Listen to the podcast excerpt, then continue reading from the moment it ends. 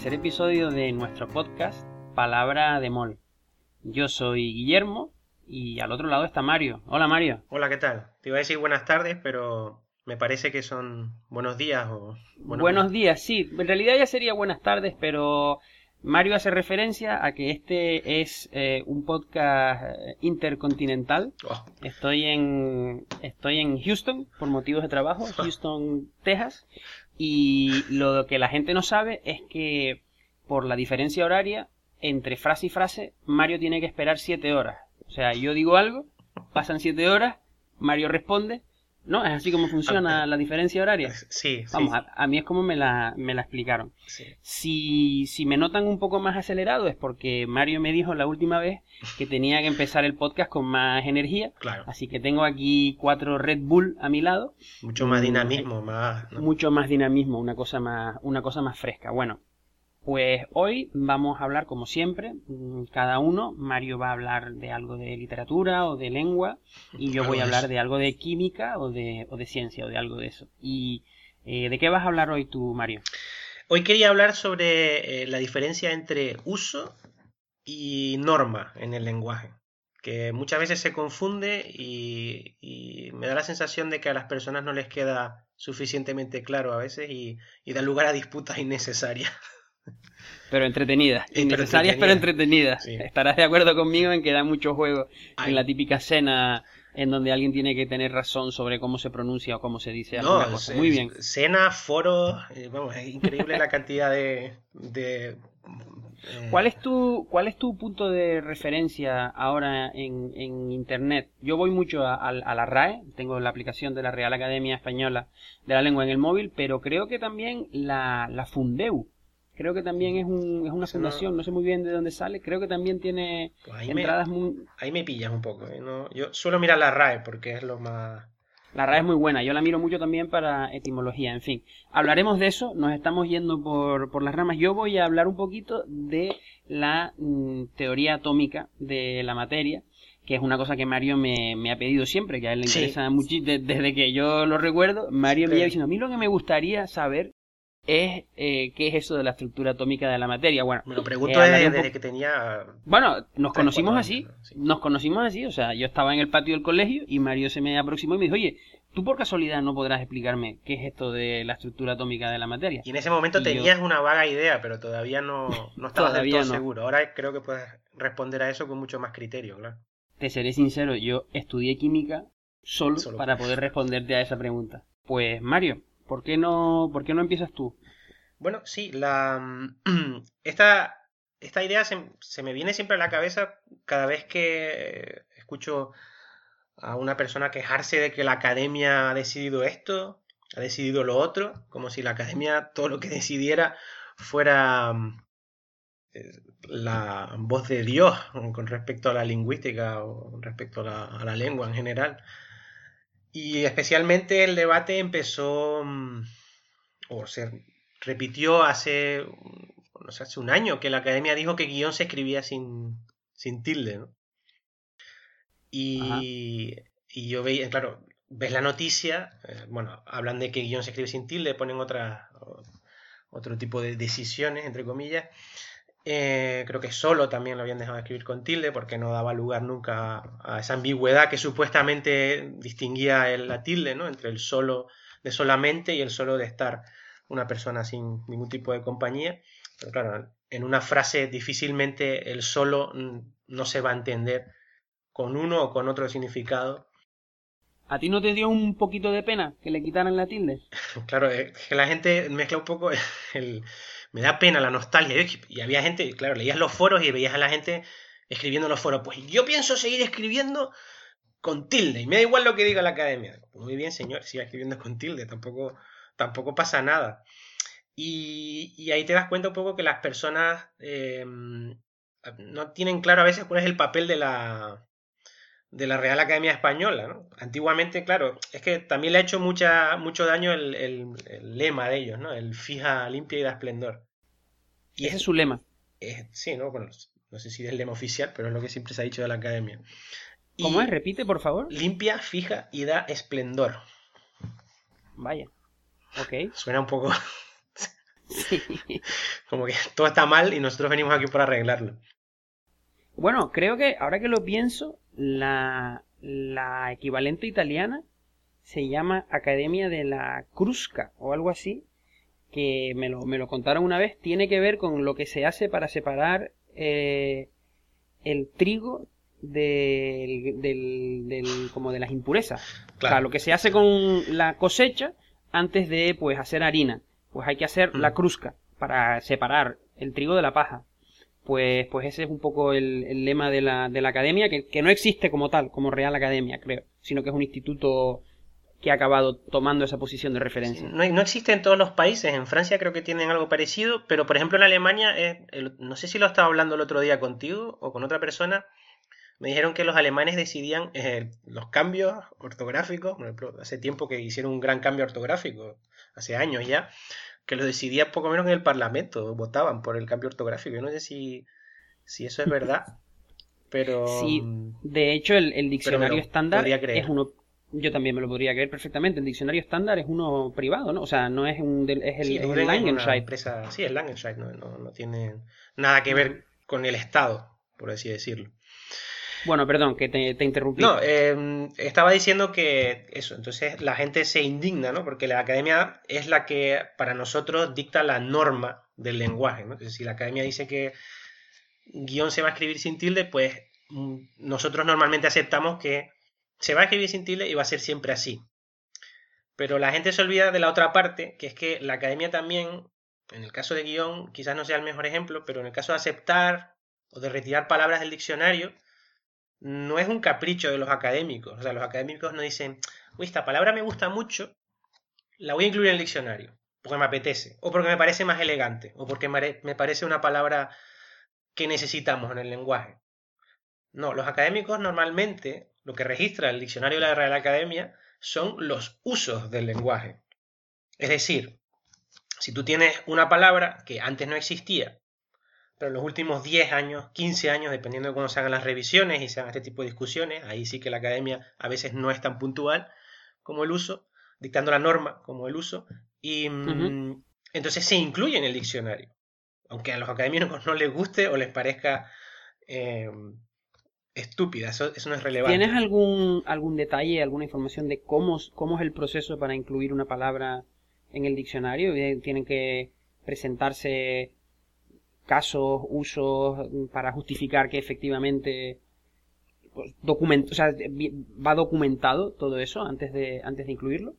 Sí, a ver, esas cosas se documentan, eh, normalmente se buscan o se presentan publicaciones y se ve, sí, realmente hay un proceso, no se decide a la ligera, no es una opinión, sino que normalmente se intenta seguir un proceso medianamente científico. Tampoco soy un experto, pero como lingüista no espero otra cosa de los académicos. No lo podría, ahora mismo te podría decir, sé exactamente que es así, pero esas cosas hay que registrarlas. Se registrará en textos, se registrará en, en vídeos, se registrará el uso, se pueda, seguramente se hagan investigaciones también y por eso es un proceso tan duradero, no es una cosa de, de dos días.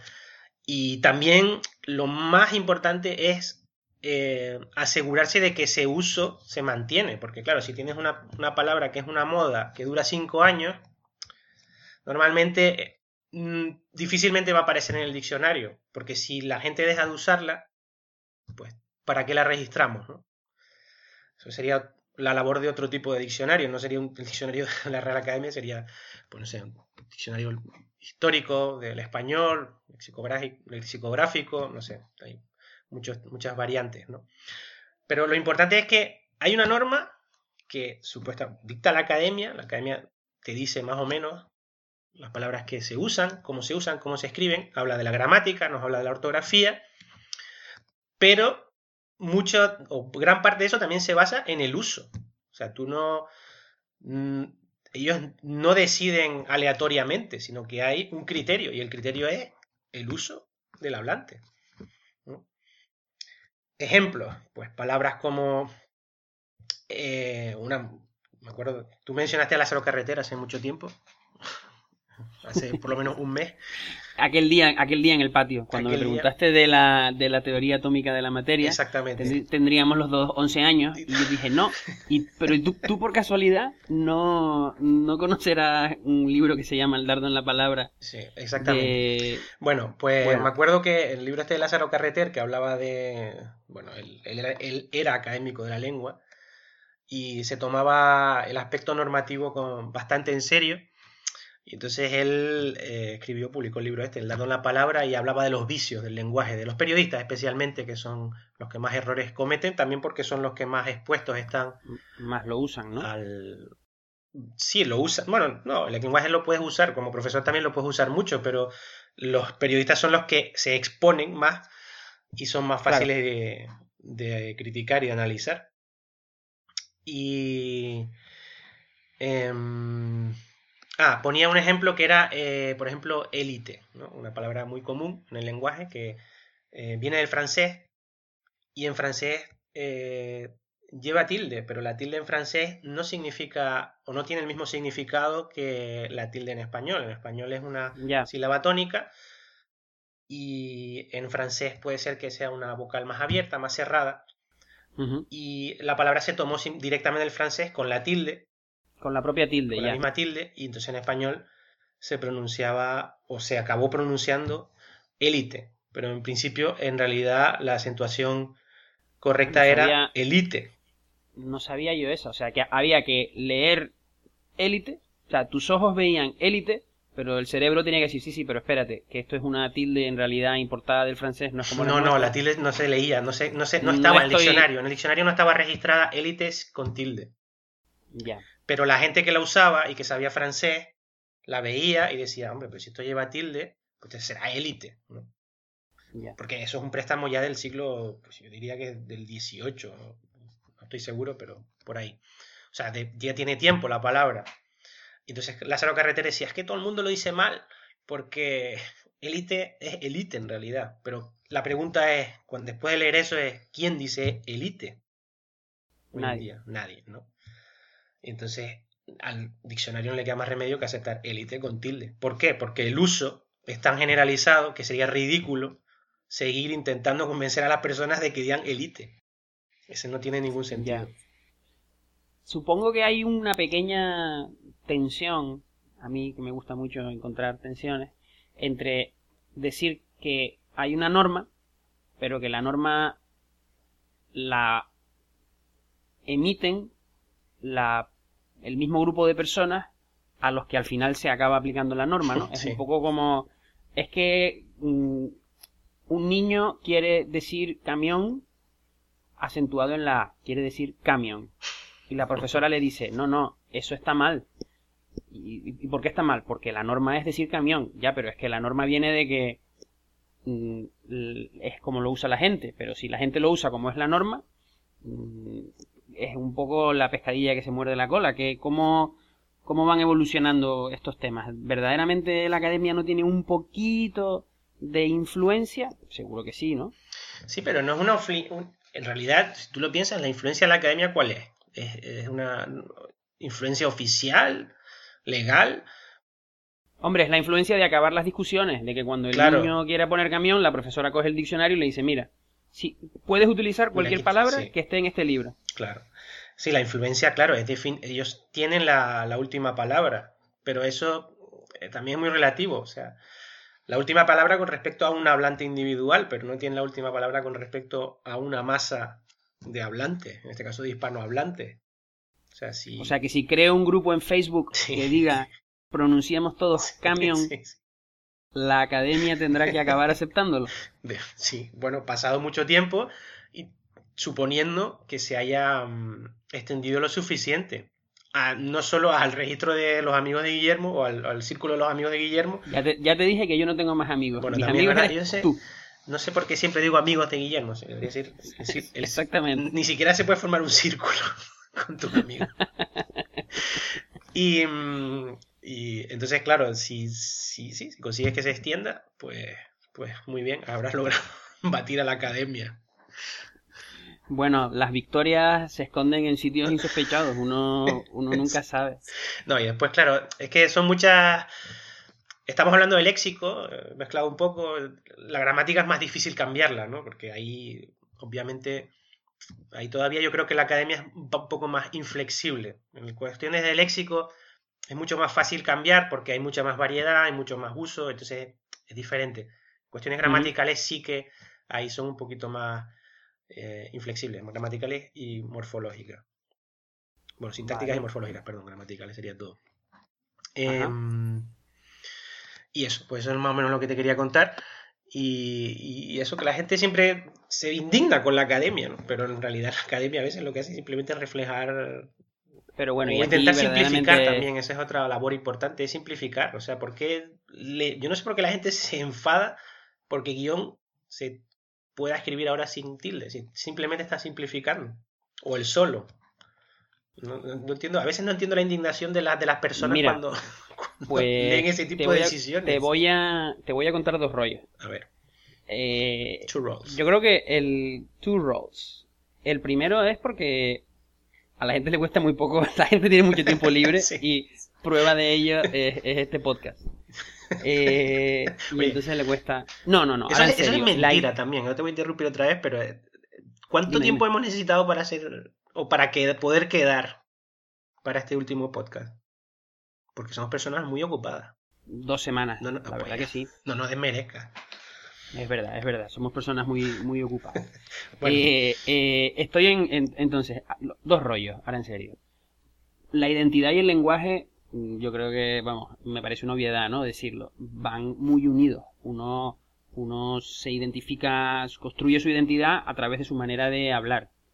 Mm, no, no, no. Entonces, que le cambien a uno la manera en la que uno tiene que hablar, eh, toca fibras muy sensibles, yo, yo creo. Sobre todo porque la gente que nota la diferencia es la misma gente que de alguna manera, vamos a decirlo, se enorgulle, vamos, sí, se enorgullecía no es la palabra, que se, que se tomaba el esfuerzo de acentuar bien el solo. O sea, yo me, ocupaba de, en la, ahora porque es verdad que ahora mm, mm, escribimos mucho más, nos comunicamos mucho más por mensaje, por WhatsApp, por correo, por no sé qué. Entonces, pues la verdad que a mí me gustaba intentar que mis textos no tuvieran faltas de ortografía, cosa que rara vez consigo porque los escribo rápido y no los, y no los reviso. Pero me, me gustaba pensar que estaba haciendo las cosas correctamente. Y hay una especie de, de, cosa vanidosa ahí, ¿no? En que yo sí era capaz de poner la tilde en el solo cuando tocaba. y en un porcentaje de personas no. Eh, claro. Y, y, y, ahora eso de pronto se va. Entonces, nos quedamos sin motivos para sentirnos superiores a los demás, Mario. Eso es una... Guillermo, siempre puedes encontrar un motivo para sentirte superior a los demás. Eso... Buf, pero me, me cuesta, me cuesta. En el caso de ahora de la tilde, pues no, pero bueno, hay cosas que sabes que otras personas no saben. Y el segundo rollo... ¿De Second mm, Roll? Sí, por favor. De Second Roll. no, esto es un poco más... Esto es un poco más serio. Mm, no sé si habías terminado, pero me, me llamó mucho la atención y, lo, y pensé en ti eh, en mi, estoy en Houston ahora, en, el estado de Texas, en el sur de Estados Unidos de América. Y es una ciudad completamente orientada al, al coche, al automóvil. Bueno, pero eso son no solo Houston. no yo creo que Estados Unidos eso es casi la norma, ¿no? Tengo entendido, eh, tampoco tengo mucha idea. Es, casi, es casi la norma, pero, pero aquí es verdaderamente impresionante las dimensiones de las calles, los cruces, las manzanas, que aquí les dicen bloques. Mm. Hay, hay, hay bloques enteros que son solo aparcamientos. O sea, un bloque de aparcamientos, otro bloque, porque además yo estoy eh, al lado de una cosa que se llama el Texas Medical Center, que tiene un montón de hospitales. Cuando la gente que pues tú oyes la, los famosos, las celebrities que vienen a Houston para un tratamiento de cáncer, de no sé qué, pues yo este, hmm. es, aquí al lado de donde vivo. Yo no, estoy trabajando ahí, es al lado de donde vivo, pero lo cruzo todos los días. Y en medio de esa inhumanidad, la gente que va a pie, pues es poca. Y, y en mi trayecto a pie, porque yo aquí no, no tengo coche, al, trabajo todos los días, paso por delante de pues un, una persona sin hogar un señor que parece indigente, que está en un banco, eh, rodeado de montañas de bolsas de plástico, que supongo que no serán, son bolsas de basura, pero no sé si contiene basura. contenido. Pero vamos, es toda una especie, es, es muy, es muy difícil reconocer en cuál de los bultos que tú estás viendo es la persona y cuál de los bultos es simplemente mm, pues lo que él haya tenido bien meter en las, yo qué sé, 20 bolsas de basura que tiene alrededor. Es un poco irreconocible cuando pasas al lado. Es un poco irreconocible y de pronto ayer lo vi escribiendo notas en un blog hmm. con un bolígrafo, con una caligrafía. Excelente. Mm, el hecho de verlo escribiendo notas en un papel, en un, en un papel no, en un, en un cuaderno, y que las notas fueran legibles, completamente te vuelve a dar la impresión de que ahí hay un ser humano y una conciencia y unas ideas y una persona con la que se podría tener una conversación normal, que es una cosa un poco de la que, la verdad, en Estados Unidos de América el estado de las personas sin hogar en las calles muchas veces eh, mm, pues lo lleva a uno, si no, si no quieres deprimirte cada vez que pasa, la verdad hay que, hay que confesar que uno se va endureciendo. Y de pronto lo, lo que rompe eso, si me viniera y me contara, mira, por favor, tengo una persona en el hospital, dame 5 dólares, no sé cuánto, tenemos una coraza para hecho. Pero el hecho de verlo allí, entre montones de basura, escribiendo con una caligrafía estupenda en el, en el blog, te, te conecta con, la, con su humanidad directamente. Entonces, para mí, el, yo creo que eso es el, es el, o sea, el lenguaje está, no sé. Hombre, el lenguaje te da un poco de prestigio en realidad. Y que además hayas destacado que la caligrafía es estupenda o que es sensacional. Eso, es que lo dignifica, ¿no? Parece que el hombre, pues, Exactamente, no, tenía nada que ofrecer, pero resulta que sabe escribir. Y no solo sabe escribir, sino que además escribe muy bien y muy bonito recupera una dignidad, exactamente, recupera una dignidad que el resto de los paseantes un poco no se la, no, sé si tengo que decir, no se la concedemos, pero que no está clara al pasar y de pronto, simplemente con eso, automáticamente la, la recupera, lo distingue. Y eso es una, una, cosa muy potente, creo yo. De, en nuestro ideario cultural también las letras suele estar eh, relacionado con la cultura, que a mí eso me parece un error y eso yo creo que lo podríamos hablar otro día, que parece que ser culto es saber eh, sobre temas especialmente humanísticos, filosofía, historia, eh, literatura, ¿no? Y me acuerdo que mi hermano siempre se, indigna porque dice, no, ser, culto es saber también, de, saber también de ciencia, ¿no? Que también es lo que estamos intentando hacer aquí, ser los dos un poco más cultos. Y, es porque tenemos en nuestro diario cultural, voy a decir occidental, no sé, el oriental no me atrevo nunca a describirlo porque es un poco ignoto para mí. Em, que la, letra, la palabra, la literatura, la lengua eh, está relacionado con, la educación, con la inteligencia, con la sabiduría, eh, que también en parte es verdad, por supuesto. Hombre, y, tanto. pero está tan metido, tan fuerte, como tú dices, que, incluso ese gesto tan simple que tuviste en la calle te, te hace revalorizar a un ser humano completamente. Y de eso vive la academia también. Ellos son la máxima autoridad del lenguaje, pues lo que digan va a misa. Y eso provoca, supongo, también un poco la indignación de la que yo estaba hablando antes, que me parece un poco exagerada, de las personas mm, que, que, quieren seguir escribiendo guion con tilde, que me parece estupendo. Que a veces parece que hay una especie de prohibición invisible ahí, hmm. y, o una barrera invisible que no puedes traspasar porque lo dijo la academia, como los niños pequeños, no pases de ahí, de la raya. Pero es que está, la verdad que esas cosas a veces son muy útiles, ¿no? Supongo que desde el punto de vista de las personas que tienen que escuchar, eh, que enseñar español, entre las que te cuentas, poder decir que hay un las, normas acaban siendo útiles por algo. Sí, en realidad es lo que decíamos el otro día también del alemán, ¿no? El alemán, eh, como no han tenido esta figura eh, tan presente y tan prestigiosa, pues ha derivado en dialectos que han llegado a, un nivel de incomprensibilidad entre ellos que es muy alto. Entonces casi son lenguas nuevas. Dentro de 100 años probablemente digan, no, esto es, que esto es, deriva del alemán. Si es que no lo hace ya. El, alemán suizo, por ejemplo, es que es incomprensible.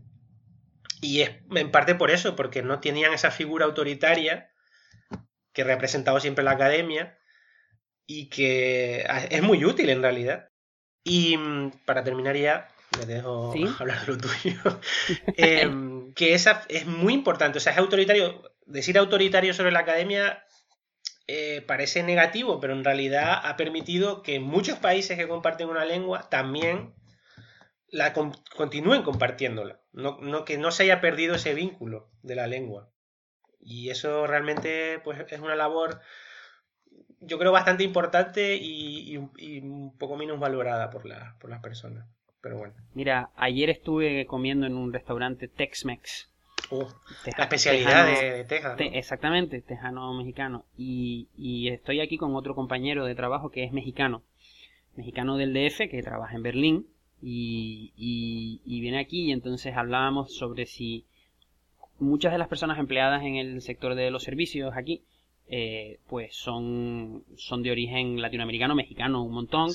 Pues no sé, legales, ilegales, otra discusión. Pero la, la persona que nos estaba atendiendo, mm, completamente pinta de ser mexicana. Mm, no, mm, hablábamos con el compañero. Eh, ¿Qué haces? Les, los ¿Les hablas en español directamente? ¿Hablas mm, en, hablas en inglés?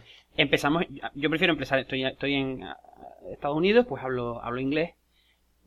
Y la, entonces, pero luego le pregunté, es que para pues los nombres de los platos y tal estaba todo en español, le digo, ¿te lo puedo preguntar en español? Y me dijo, mm, tú si quieres hablar en español, pero yo te respondo en inglés porque el, el español no lo, no lo controlo mucho y tal porque es de segunda, tercera sí, generación. Sí, es un fenómeno también interesante, que se habla mucho y es Muy, es muy raro. para, a mí me resultó, me resultó muy raro, claro, porque no, no, no hablan un español mm, con el que se puedan comunicar con otra gente que habla español. Es una cosa un poco rara. Sí, bueno, eh, a mí me suena rarísimo cuando hablan de los artistas latinos y después em, los escuchas hablar español y tienen un acento extraño irreconocibles, o sea, no sabes de qué país son, que claro, son americanos, son latinos. Son, lo que son son americanos. Claro, son, son estadounidenses. y, brother, claro, americanos ya lo, ya lo eran antes de venir a Estados Unidos. en cualquier caso.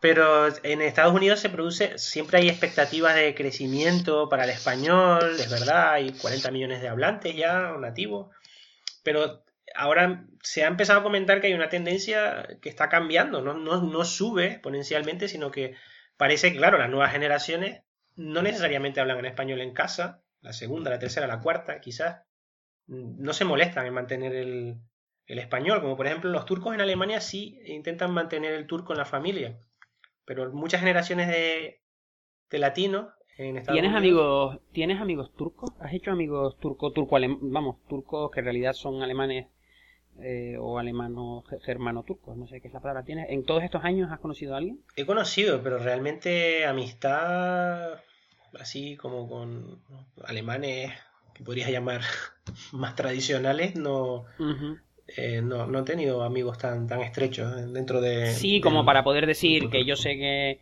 en casa de mi amigo Erkan se habla, se habla turco y tal. Hombre, yo lo sé a través de los alumnos también, porque los veo que tienen, veo que tienen eh, problemas en alemán, por ejemplo, y es precisamente todos esos problemas suelen venir porque en casa no, no hablan alemán.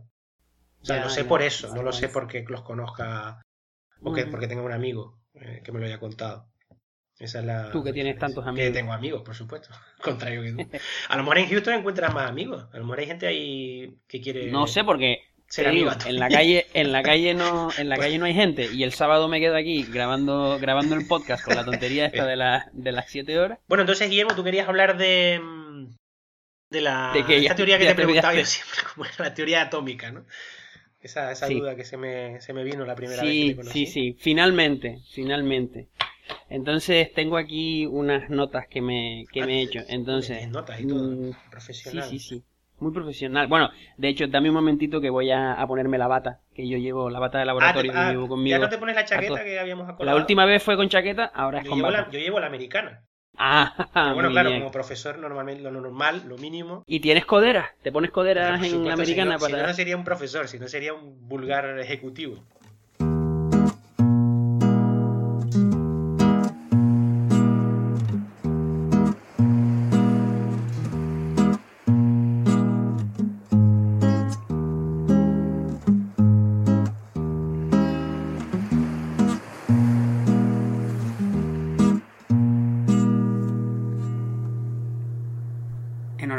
Gracias por haber llegado al minuto 30 de este episodio. Te lo agradecemos con unos segundos de música y de tranquilidad antes de seguir. Respira hondo, aclara la mente Pero sobre todo, intenta no pensar demasiado en qué haces oyendo semejantes rollos. Simplemente recuerda que, si a ti también te gustan los rollos, este es tu podcast.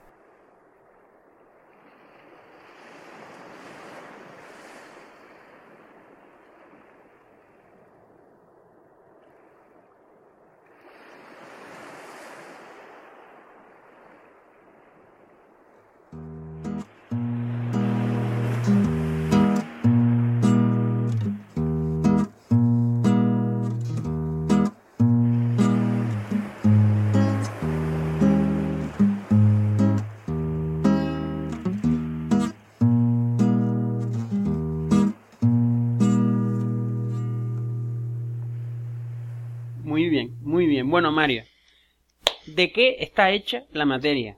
Yo siempre he sabido que. Uf, sabido, qué pretencioso. Siempre he creído o he supuesto ¿Sí? que son átomos y, y me acuerdo que en el cole me decían que tenía, había unos electrones y que había un protón Sí. y que había un núcleo. Sí. ¿no? Hasta ahí llego. ¿eh?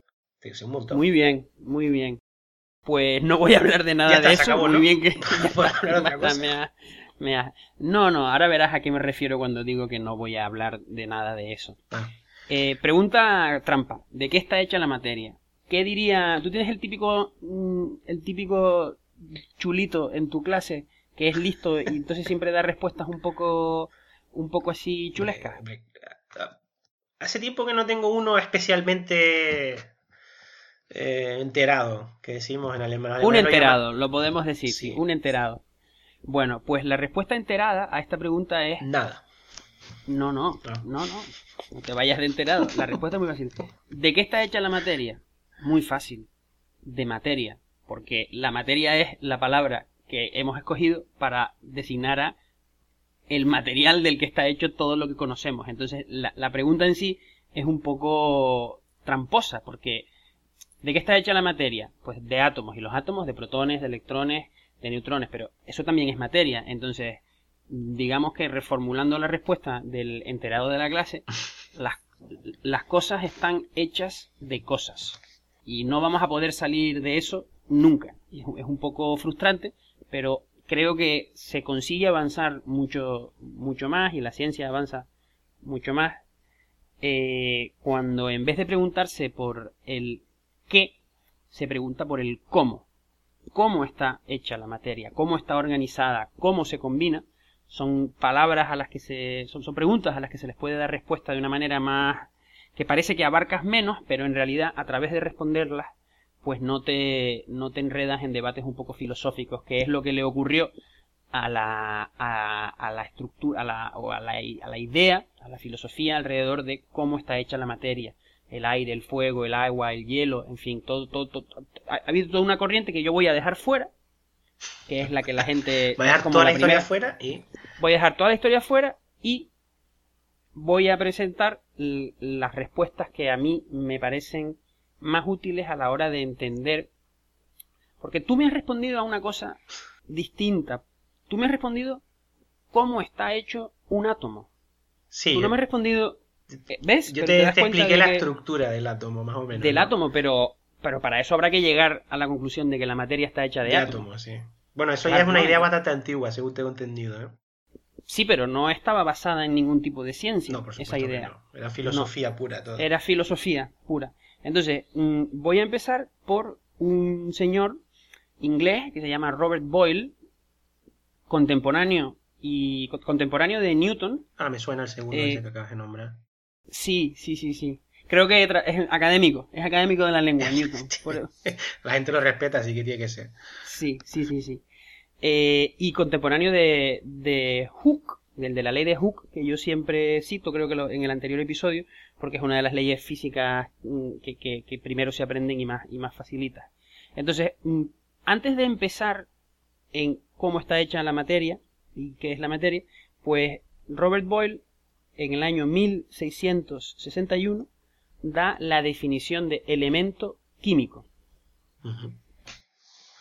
Porque Sí. nos damos cuenta, cuando observamos el universo, que hay distintas clases de materia, más allá de cómo esté hecho, y, y que la materia cambia, se transforma. Entonces, para él es el tipo de sustancia que no se descompone en otras sustancias a través de una reacción química. Sea Entonces, vale, eso es dime, dime. que bueno, iba a decir indivisible, pero no sé si es la palabra. No, no es la palabra, porque uno no, uno no, uno no sabe.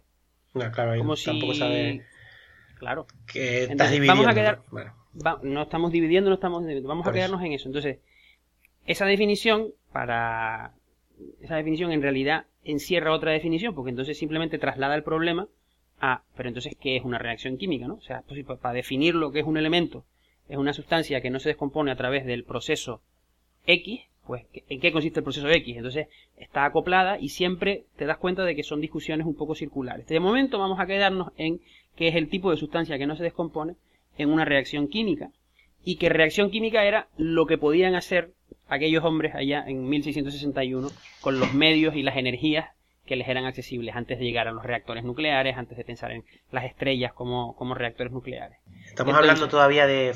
La energía te refieres a fuego, básicamente. O hornos, Sí, o cosas así. ¿no? Horno, horno, presión, Ah, no- presión, no ah, había ¿ves? Ahí, claro, presión es que ahí. también.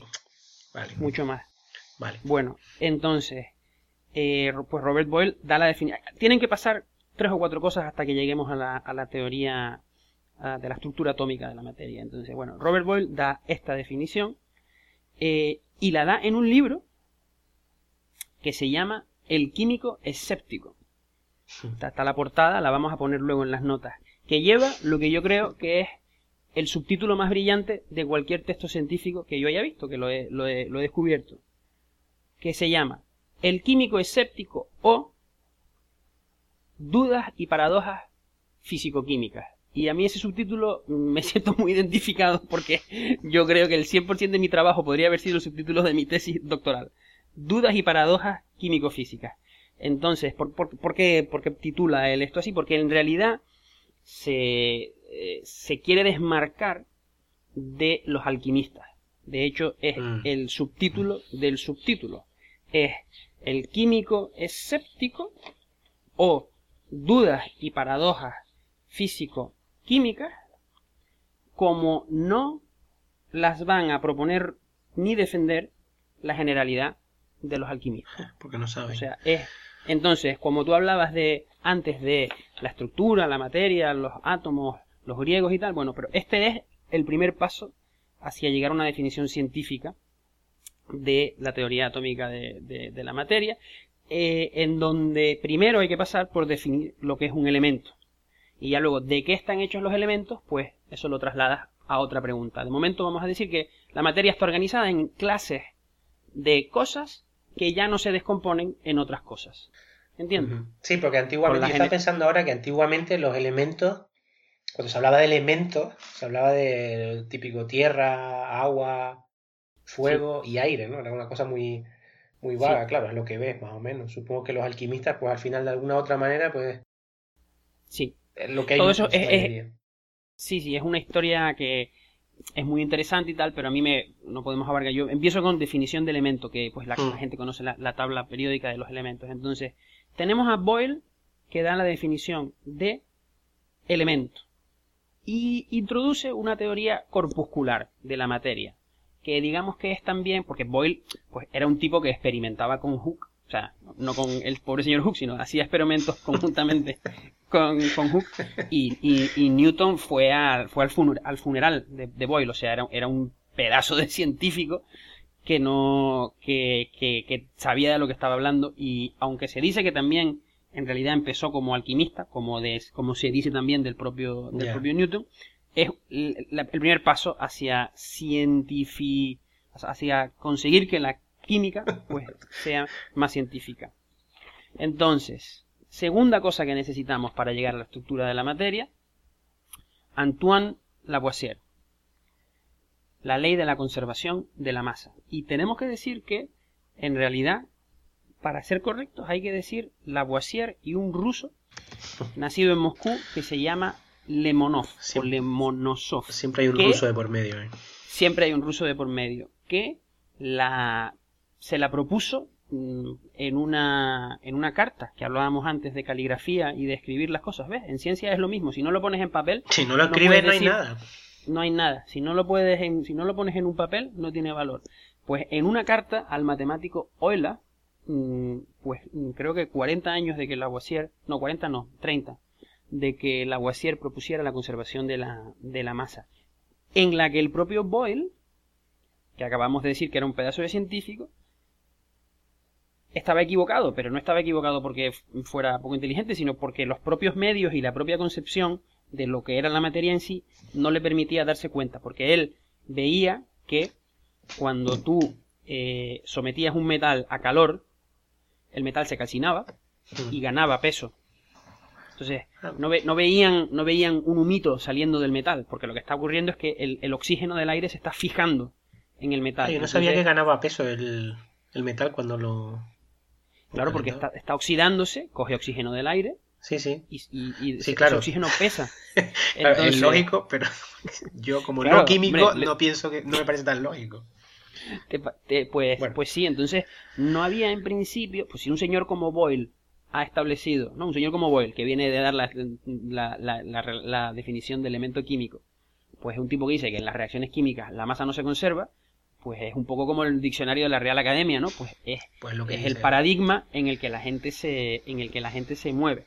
Entonces, pues Lavoisier, que es que Lavoisier sí que es el, el, padre de la química moderna, de la, el iniciador de la revolución química, un, un pedazo de, de, químico, entre otras cosas, tiene una canción dedicada por Jorge Drexler, que es un músico que me gusta mucho a mí. No podemos, a lo mejor el pobre Lemonosov tiene, tiene, tiene también una canción dedicada por algún artista ruso. Una sí, a lo mejor hay la polca de Lemonosov.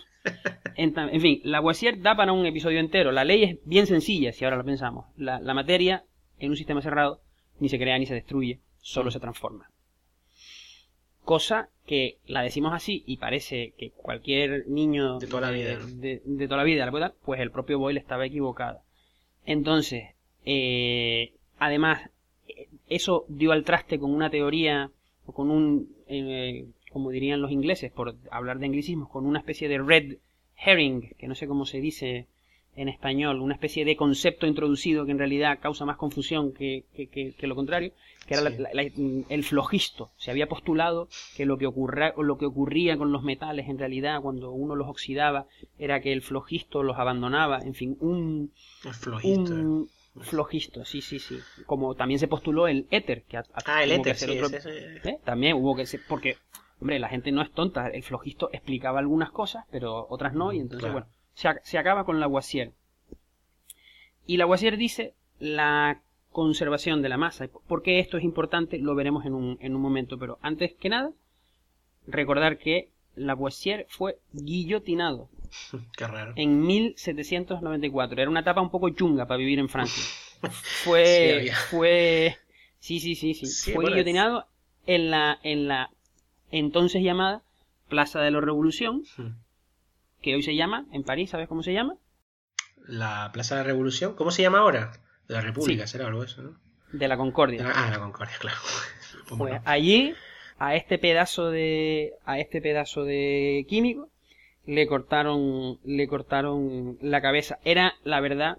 Mm, vamos, no voy a decir que se lo mereciera el hombre, pero, pero era miembro del establishment, completamente.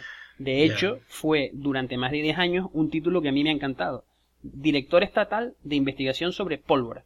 Que en francés se dice boulanger principal. No, no, no. Se dice régisseur de... Estoy intentando aquí, tú hablas mejor francés que yo. Sí, bueno. Régisseur de poudre, como de polvo, directamente. Ajá. Sí, entonces, porque era, era un, de hecho, sus investigaciones, era, como te digo, formaba parte de la vida pública. Eh, eh, sus investigaciones acerca de que los metales al calcinarse en realidad no estaban, no estaban perdiendo flojisto y, o sea, era para, para conseguir, eh, estaba, estaba estudiando el alumbrado público. Fíjate tú de dónde nos viene, de dónde, de dónde nos viene nosotros la ley de la conservación de la, de la masa. Total, tenemos definido lo que es un elemento, tenemos definido que en una reacción química la masa se conserva. Y entonces ahora viene la estequiometría, que es algo de lo que hablé en el episodio anterior, me parece, hablando de las proporciones en, las hablando del mol, las proporciones en las que los elementos reaccionan. Entonces, que yo mm, lo formulé un poco sin haberlo investigado mucho, porque es un concepto bastante básico, en que una observación clave fue darse cuenta de que los elementos reaccionaban en proporciones constantes. Siempre el oxígeno y el hidrógeno van a reaccionar en la misma proporción para, para, para dar agua. O si lo piensas en al revés, si piensas, si tú coges agua y la descompones, pues por ejemplo, si tú coges 18 gramos de vapor de agua, se te van a descomponer en 2 de hidrógeno y 16 de oxígeno. Pero si cogieras, eh, en vez de 18 gramos de agua, 180, pues se te, se te descompondrían en 20 y en 160, que guardan la proporción de 1 a 8. ¿Entiendes? Entonces, eso es... Pero, pero te das cuenta de que si uno no ha introducido antes el concepto de la ley de la conservación de la masa en las reacciones químicas, es muy difícil de llegar a esta observación de las proporciones, porque no habrías tenido en cuenta que tu sistema tiene que estar cerrado si vas a medir masa. Todo tiene un desarrollo, no, no aparecen las ideas no aparecen de la nada, aunque muchos pero lo crean. Por, eso yo, por eso, muchos lo creen sí, pero no, no, aquí, por, por eso la ley de las proporciones definitivas. Esto mm, mm, lo propuso un farmacéutico cinco años después de que a Lavoisier le cortaran la cabeza. Farmacéutico francés también, eh, pobre Lavoisier, además que lo enterraron en una, en una fosa común. Ya, es que la época esa de la, de la revolución se radicalizó bastante, aunque no sé si fue la época ya de la radicalización, pero, pero no, no, no perdonaban a nadie ahí.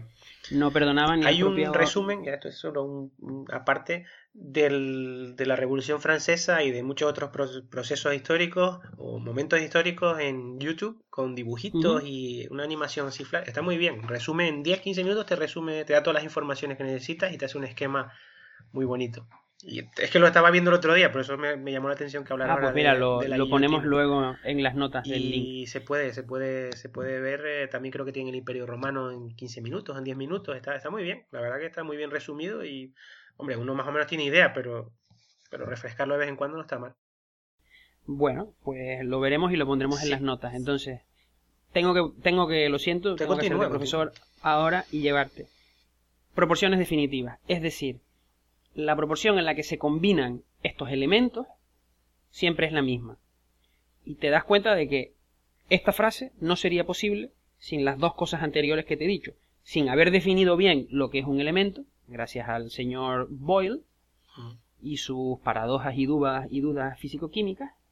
Y no sería posible sin la conservación de la masa, que hizo que tenieran en cuenta todo lo que era el sistema que estaba reaccionando a la hora de medir masas. Te decía en algún momento del episodio pasado que la química se revolucionó cuando se pudo empezar a medir con exactitud la cantidad de la cantidad de, de reactivo. Que si te fijas no aparece por ningún sitio en la definición de Boyle de elemento. Estamos hablando de 100 años antes. Por eso te digo que poco a poco se van dando pasos conceptuales y cuando el esquema conceptual está preparado e irrumpe la precisión científica, explota el conocimiento y, explota, y explota la, teoría. Pero volvamos a las proporciones fijas. ¿Por qué? Porque hay un señor llamado Dalton, cuyo nombre te sonará y mm, ahora te diré por ti, ahora, diré, ahora diré por qué.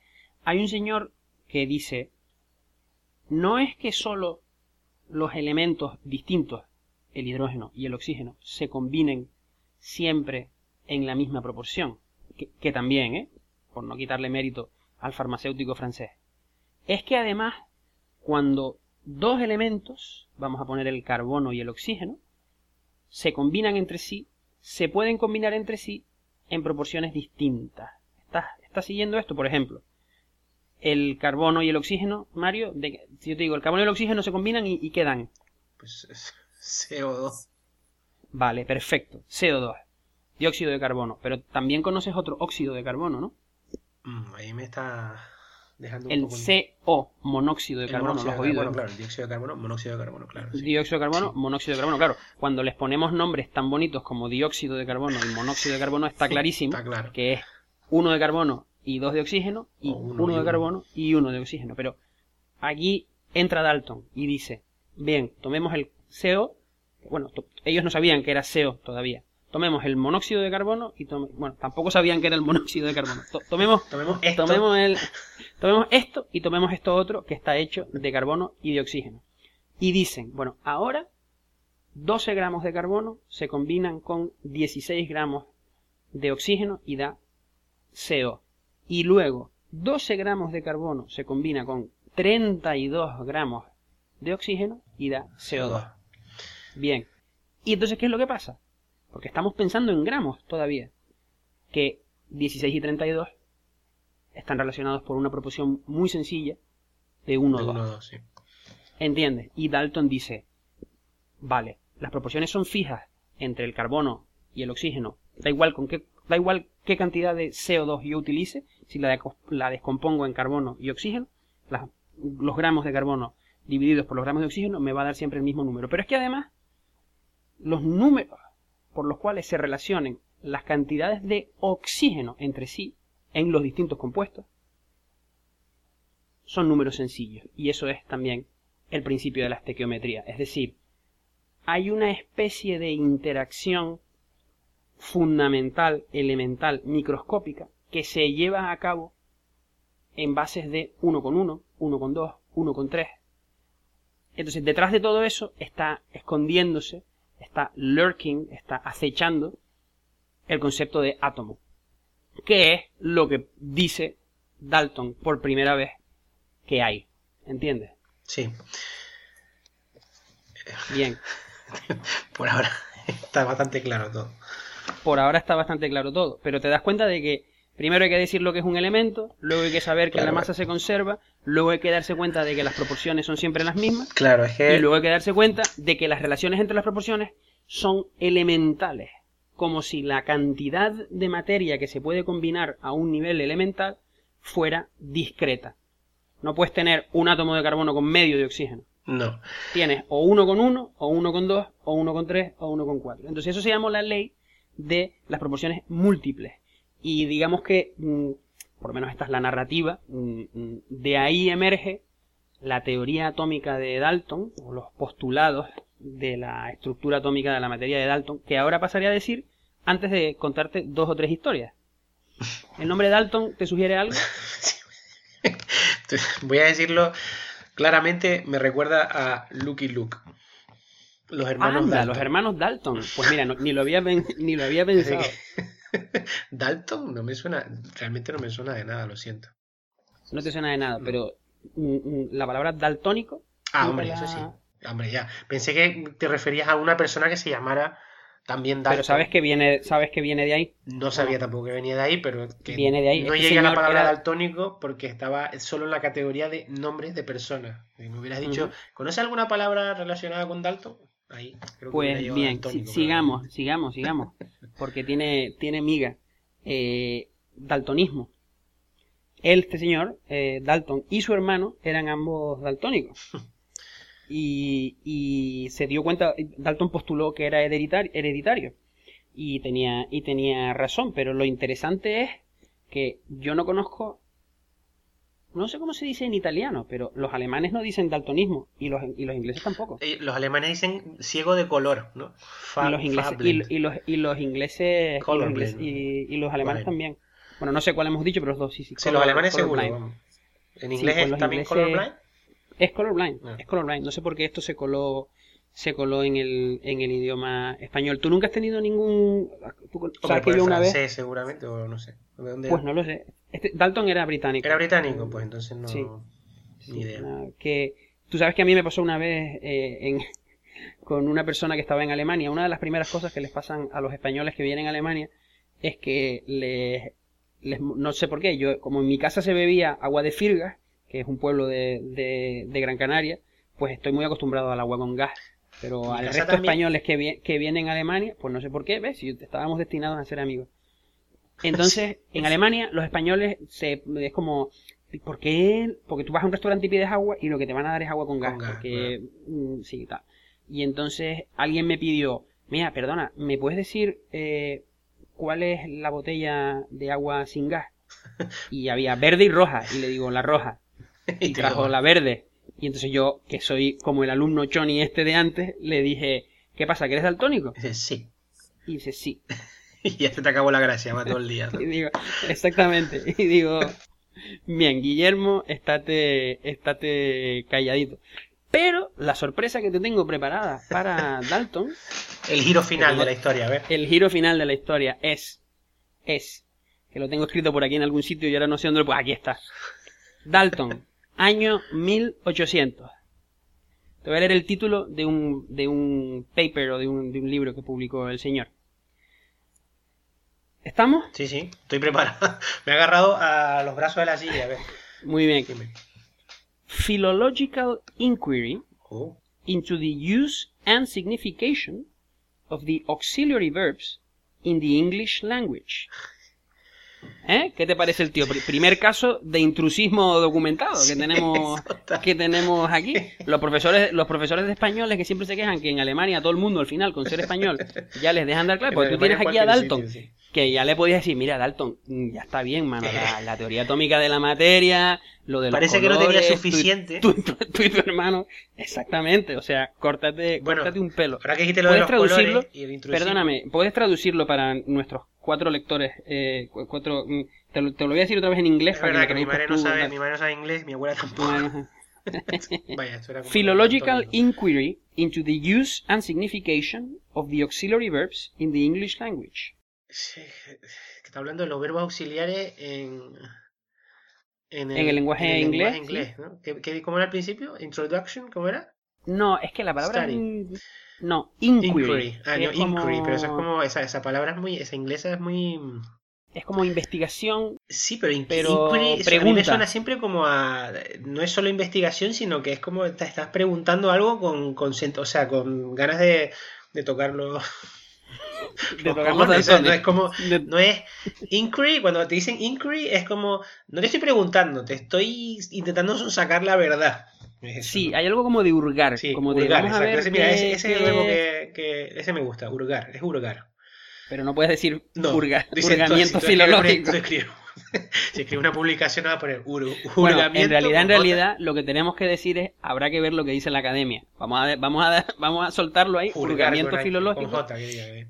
eh, hurgamiento filológico. Total, que el Dalton, el tío, entre, entre, entre una cosa y otra, llegó a sus postulados. Que es más o menos en una narrativa simplificada en donde siempre podás encontrar, siempre va a haber un ruso que dijo algo en una carta a alguien 20 años antes. Eso, eso además, eso no es broma, ¿eh? esto pasa en, en ciencia moderna. Sobre todo con los países del bloque del este que publicaban en ruso Claro, donde científicos de, claro, y luego 20 años más tarde, pero si esto lo sacaron, Pues si eso lo el sacó Klebaninsky y Perelman en anales eslovacos de lo que sea, y nadie lo sabe. Bueno, a ver, a- vamos a lo que tú me preguntaste, Mario, aquella, aquel día. en Aquel el día patio. en el patio del colegio, sí. La respuesta. La materia está hecha de átomos que son indestructibles e indivisibles. Es, ¿Ok? me, me cuesta Ahí creer que algo sea indestructible, pero... Claro, eso es lo que dijo el pobre Da- Esto es lo que dijo el pobre Dalton después de escribir lo de los verbos, que no tuvo mucho, No tuvo mucho mucha con los, aceptación. los verbos auxiliares. Entonces, primer postulado. Mm, bastante, bastante mm, fácil de entender. Segundo, un elemento químico está formado por átomos del mismo tipo y propiedades que además son indistinguibles entre sí. Cuando hablamos de propiedades en este momento nos referimos solo a masa y tamaño y capacidad de combinarse con otros átomos. O sea, él coge, una vez que sabemos que la clase de materia que llamamos elemento es un tipo de materia que ya no se puede descomponer más mediante reacción química, Hmm. él dice, el hecho de que no se pueda descomponer más mediante reacción química quiere decir que ya en el botito en el que has ido descomponiendo cosas, no sé cuánto en no sé qué, no sé qué, no sé cuánto, no sé cuánto en agua, agua en oxígeno e hidrógeno, y cuando vas a descomponer el hidrógeno ya no puedes más. Todo lo que tienes en ese bote son átomos iguales todos los unos a los otros, que son átomos de hidrógeno. Y además introduce Dalton a través de este concepto, eh, de este postulado, el concepto de mm, mm, propiedad atómica de la materia. Porque si tú dices, ah, es que ya no me hace falta, o sea, o ya no basta solo con caracterizar a los elementos por color, temperatura de fusión, no sé cuánto, es que además ahora puedo caracterizar a los átomos. Por ejemplo, entre el peso, por ejemplo, a través del peso, perdón. Y entonces introduce el concepto de peso atómico relativo, que es un concepto utilísimo, hasta el punto de que a la unidad básica, tomando como referencia el, átomo de hidrógeno, en su momento, que luego se cambió, eh, eh, se llama el Dalton. Por ejemplo, las proteínas, yo, yo, trabajo con gente que, que, ya lo dije creo que en el primer episodio, que las unidades que se utilizan suelen, suelen llevar un poco la identidad de la persona que las está utilizando. Los bioquímicos y los biólogos, por algún motivo que yo desconozco, expresan el peso de las proteínas en Dalton, o más bien kilo Dalton, porque tiene, tiene muchísimo. Que es lo mismo que decir en múltiplos de la masa del átomo de hidrógeno. Entonces, pues yo, que soy químico, que habla, hecho con moléculas y tal cual, nunca se hablaba de, de, Dalton. Se, hablaba de kilogramos por mol, una cosa así. Pero los biólogos, cuando no, ¿la proteína es grande o pequeña? Uf, no, son 14.000 kilos de Dalton. Ah, pues Super pero ¿cómo medían? Tú estás diciendo que medía el peso atómico, pero eso cómo lo... No, bueno. ¿Cómo lo medía? Yo, no, yo no he dicho que. No que lo midieran, pero que tenía un peso atómico. No, claro, dirán, decían, decían, una vez que llegamos a la conclusión, a través de haber pensado también en la ley de proporciones múltiples, de ah, que lo que sea que está ocurriendo, está ocurriendo a un nivel microscópico en donde los corpúsculos, idea introducido por Dalton, eh, perdón, por Boyle, pero introducida sin mucho, o sea, introducida de una manera que en realidad era, es incorrecta, pero introdujo esa discretización microscópica de la, de la materia. Una vez que introducimos esto, ah, pues es que entonces si los átomos de un mismo elemento son todos iguales, habrá que caracterizar a esos átomos. Y, ahora, y, y, ahora llegamos a lo de la masa relativa. Faltan algunos postulados que hay que leer. Las reacciones químicas son átomos recombinándose, no cambiando sus propiedades. ¿Entiendes? Sí, porque decían que era los átomos sí se, relacionan entre ellos, cómo se relacionan entre ellos, pero los átomos siguen iguales porque son inalterables de alguna manera, ¿no? Claro, o sea, yo cojo hidrógeno y oxígeno, los mezclo y hago agua, y si luego cojo el agua y la descompongo, vuelvo a hidrógeno y hmm. oxígeno. Los átomos no se destruyen. Han, seguido siendo de hidrógeno y de, de oxígeno. Eh, esta recombinación es en relación simple de, proporciones y además e, esta recombinación entre los mismos elementos se pueden eh, recombinar de varias maneras y sobre todo es interesante pensar en que no introduce la palabra molécula todavía, sino que llama a los componentes microscópicos elementales de esa nueva sustancia que se forma los átomos. O sea, él dice, tantos átomos de hidrógeno se mezclan con tantos átomos de oxígeno para dar tantos átomos de agua. ¿Entendiste eso? Sí. Es en realidad simplemente que todavía no está introducido el concepto de, de, de molécula, cosa que hace que el propio Dalton cometa un error. Como ves, vamos viendo de que primero Boyle, Boyle hizo un error, no sé qué, y piense que, pues, la verdad que esto no, no lo sé, eh, no sé por qué lo pensó, no me cuesta mm, imaginar o teorizar que lo pensó por una especie de principio en donde las cosas más simples suelen ser las más frecuentes, pensó que cualquier elemento era capaz de combinarse con cualquier otro elemento átomo a átomo y dijo el agua tiene que ser un átomo de oxígeno combinándose con, un, átomo, de... hidrógeno. ¿Y sabes quién vino a cambiar esto? Pues otro entera. adivina, adivina quién. Te voy a dar una pista.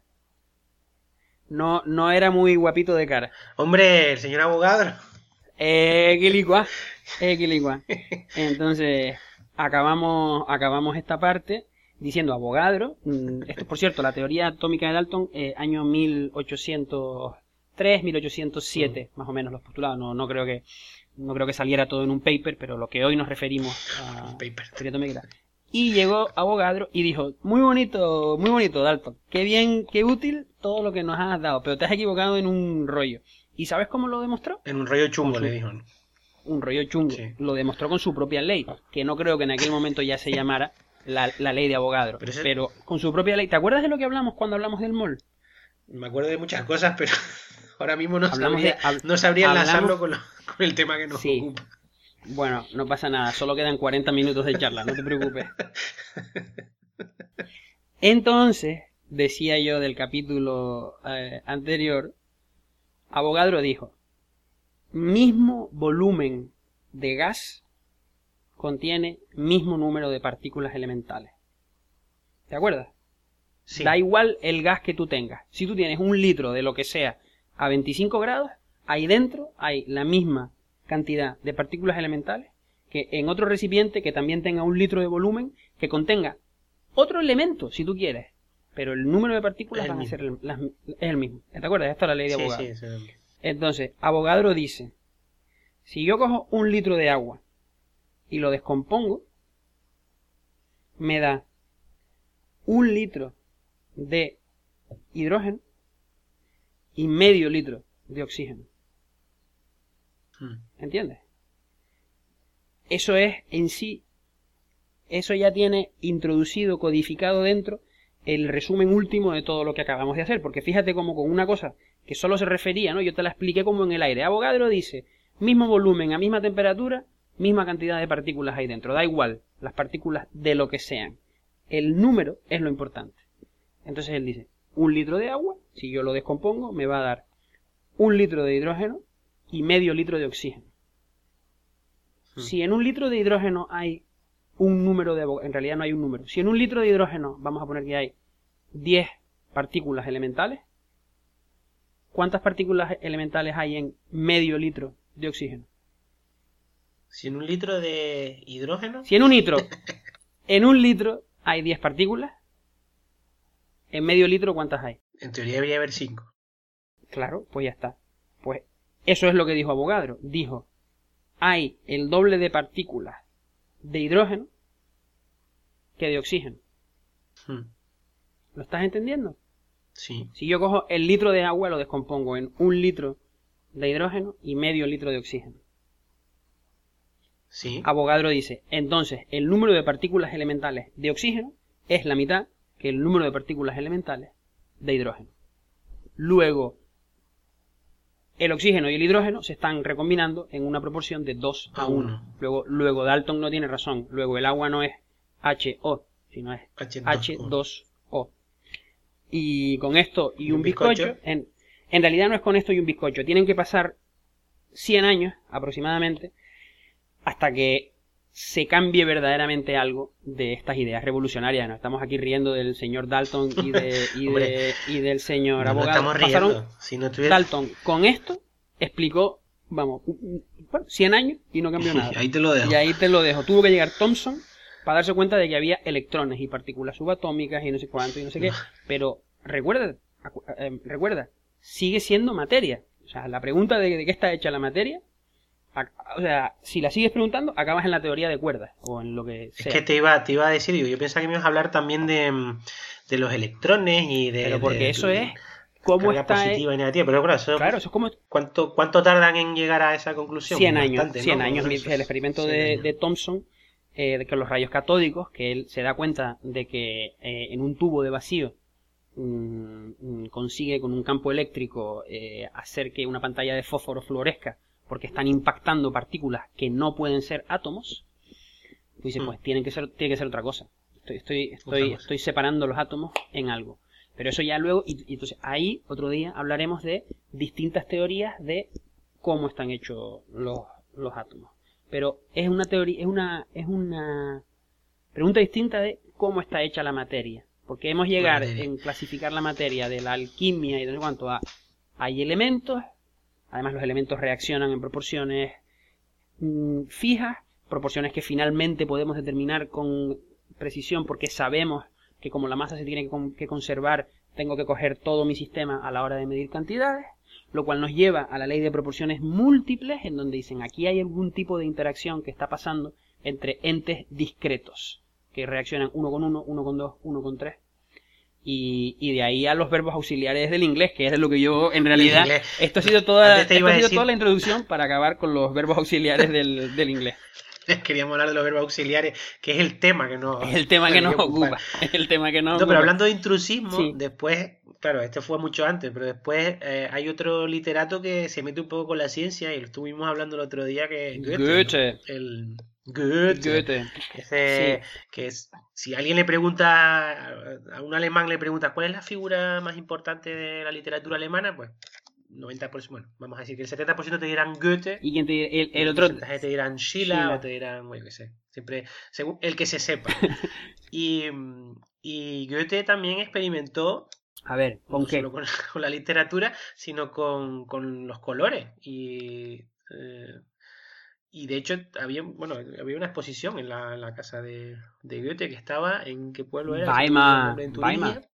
Si pero si tú. Es que siempre confundo Weimar con Eisenach. Ah, claro, que es también... no hay posibilidad de confundirlo. No, porque es no el sitio, qué. te diré por qué, porque es el otro sitio... Eh, mira, en, en, Eisenach está bueno, la claro, parte... Weimar era donde estaba todo el centro cultural de, de Alemania en, en, aquella época. Primero, exactamente, Turingia era el centro cultural, pero es que además en la Wartburg fue donde Lutero tradujo su Biblia. En la, en la Wartburg ah, es el... Lo, lo vi el otro día, la Wartburg es la Warburg, que se trata de un castillo medieval situado sí. en una colina cerca del pueblo de Eisenach, en la región Eisenach. federal de Turingia, muy cerquita de la frontera con el estado de Hesse, que ya es Alemania eh, occidental. Mm, está muy cerca de una, una cosa, me, me, estoy, me estoy yendo por la, por la rama. ¿En dónde, ¿En dónde estábamos los verbos auxiliares? No, ya. Es el, es el es el sitio turístico más visitado de toda Alemania. Es la, el cuarto, la cámara, la celda en la que Lutero, creo que fue allí tradujo, en donde allí tradujo la, la, tradujo la, la Biblia. Y, y, entonces, se, se, entonces ese es como lo más visitado, por, por, eso a ti te suena, porque están los dos en Turingia y, y porque es muy importante. Y lo otro, Weimar, es eh, también el estado de Turingia. Podemos mencionar de pasada que está al lado, desde Weimar, se ve el monumento a el campo de concentración eh, nazi de Buchenwald, ¿no? que estaba... es una región muy importante. Se, se, ve, yo he bajado caminando que desde ahí, ahí estaban hasta, encarcelados hasta eh, eh, republicanos españoles, ¿no? El mismo Jorge Semprún, Jorge que luego fue que fue que fue mmm, ministro de Cultura español con Felipe González, creo, Mm. yo no me acuerdo en qué año de los de los 80, pero bueno. Entonces los alemanes la Wartburg, donde Lutero, y a Weimar, que es a lo que voy, lo llaman el Disneylandia de los profesores de, li de literatura, como a donde, a, a, donde quieren ir, porque estaban Goethe y Schiller, que muy poca gente sabe, y esto es un dato curioso, que Goethe se hizo millonario con sus institutos, con su red de, con su red de institutos en, en, en, bueno, en Alemania. Yo, vio un filón, el tipo vio un filón y dijo, aquí, aquí no, yo, voy a yo quería hablar de eso también clases. Sí, otro día de Goethe, y, y, no solo ganó una pasta con eso, y también eh, Goethe eh, también empezó a escribir en una época en la que ya los autores Ajá. empezaban a ganar dinero con, con, lo que escribían. Ah, sí, no sabía Claro, porque lo, hasta el siglo XVIII realmente los autores escribían casi por deporte. O sea, el Quijote, el tipo no ganó nada con eso. Bueno, mucho. Bueno, sí ganó, con el Quijote sí, el Quijote sí vendió, pero ¿Por mecenazgo? Eh, los, ¿No claro, ellos por, se basaban por... más en, en mecenazgos, pero en algún momento el autor empezó a ser un autor profesional y empezó a vender sus obras, pero hasta entonces, eh, hasta el siglo XVIII, no, no necesariamente tenías que, que, ganar dinero. Y Goethe fue eh, casi de los primeros autores de bestseller, con su famoso Werther, que es uh, Werther en alemán.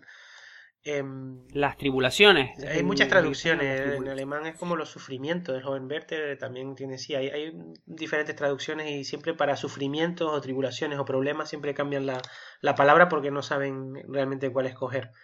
Y, y, el, y el tipo, bueno, eso, todo el mundo vendía vendía vendía muchos vendió muchos ejemplares y la gente se, se vestía incluso como el personaje de la, de la novela, el protagonista. O sea que eso... Anda. Hablaremos otro día de, de, de, esa época de... porque es muy interesante. Creo que eh, yo no sé si nuestros cinco o seis lectores nos van a querer seguir escuchando. Me parece que tenemos que, muy brevemente, 500 o 800 palabras cada uno, eh, saludar y, y, despedirnos. Mario, ¿te ha, ¿te ha gustado? A mí me ha gustado mucho lo que me has dicho de, de la de la norma de la norma y el uso y, sí. lo, de, y lo de me ha gustado mucho. ¿Tú has entendido un poquito? Yo sigo intentando comprender la, la, ciencia, pero, pero poco a poco me voy, me voy enterando de, de, todo lo que no me enteré en el colegio. Cuando iba a esas clases de química y, y me sonaba chino, todo lo, bueno, me sonaba alemán todo lo que decía el profesor y no, no acababa de entender. Pero bueno, ¿qué le vamos a hacer? No Muy se puede... bien. No se puede estar a todo, no se, no se puede ser un pedazo de profesor de español como eres tú, que además das clases en la también das clases en la universidad y luego tener este podcast maravilloso que como estamos viendo cada episodio le añadimos media hora vamos a ver qué hacemos. Bueno Mario me despido como siempre dándole las gracias a todos aquellos que hayan aguantado creo que es la palabra hasta el final. Nos gusta mucho pensar que hay gente a la que le puede interesar que dos amigos se intenten explicar el uno al otro conceptos distintos, a veces más sencillos, a veces más complicados, y les emplazamos, tanto yo como Mario, ¿verdad que sí? Hombre, por supuesto. A, a, la, siguiente, a la siguiente edición, que no sabremos muy bien cuándo será, puede que hagamos una entrevista, tenemos ya, Hombre, tenemos ya contratado al, al entrevistado, no podemos, no podemos decir el nombre, bueno, lo único que podemos decir es que es la persona que ha compuesto los acordes que ustedes van a escuchar cuando yo me despida. Hasta la siguiente semana. Hasta la semana que viene.